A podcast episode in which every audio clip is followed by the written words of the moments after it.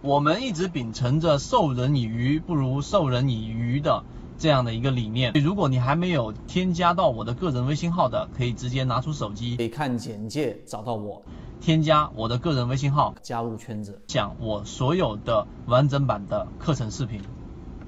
首先，我们先说第一个话题，就是超跌突破这一个指标。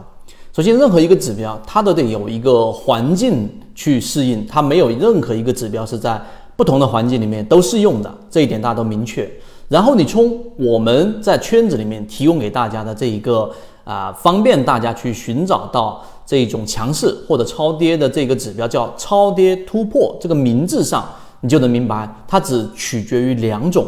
情况下我们会去使用。第一种是超跌。第二种是我们说的突破，也就这两种情况之下，才是我们用到这个指标的这种环境。那么今天我们先来说第一种环境。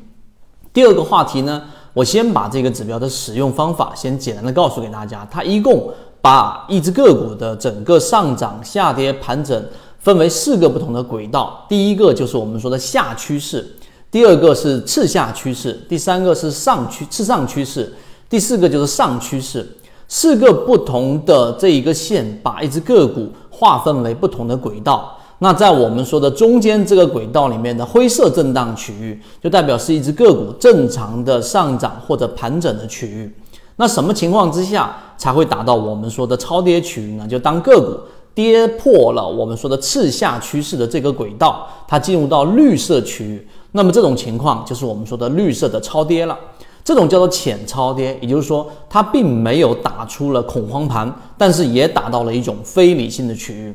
那对于超跌模式里面呢，呃，我给大家着重去讲的就是第三种情况，就是你要看大盘，大盘在什么情况之下超跌的成功率更高呢？我们之前给大家讲过一个叫做无风险套利模型，就当市场的平均股价跌到熊线以下百分之七。或者是你用另外一个统计数据，我们在圈子里面也会详尽给大家去讲，当个股出现大面积的超跌，或者你用当出现蓝色或者说绿色超跌的个股占比数量，相比前面一个阶段大幅的提高到了可能百分之四十或者百分之三十左右的这种位置，那么这种情况之下就属于群体超跌。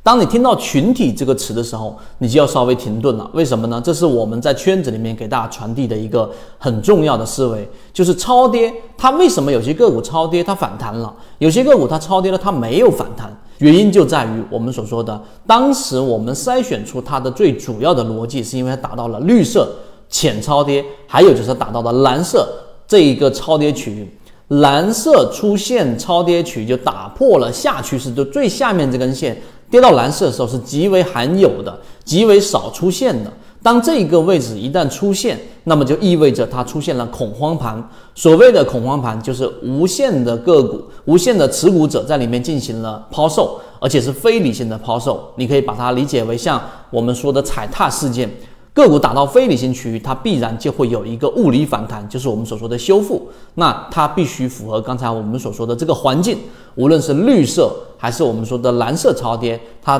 都必须要符合一个刚才我们说的群体超跌的环境。也就超跌的个股占比达到一定数量，它们就会形成一个共振，形成一个反弹。那么今天我们就把这一个呃超跌反弹的这个超跌突破指标，把超跌这个区域。的这一个怎么样去用，以及环境告诉了给大家。那么明天下一个视频，我们会给大家去讲一讲，到底怎么样去找到我们说的突破的强势的，以及是适用环境是怎么样的一个啊详尽的讲解。希望今天我们的三分钟对你来说有所帮助。那你想要看到完整版视频，以及我们后后面会更多的把超跌突破这一个指标的图文详尽和符合的标的拿出来给你作为参考。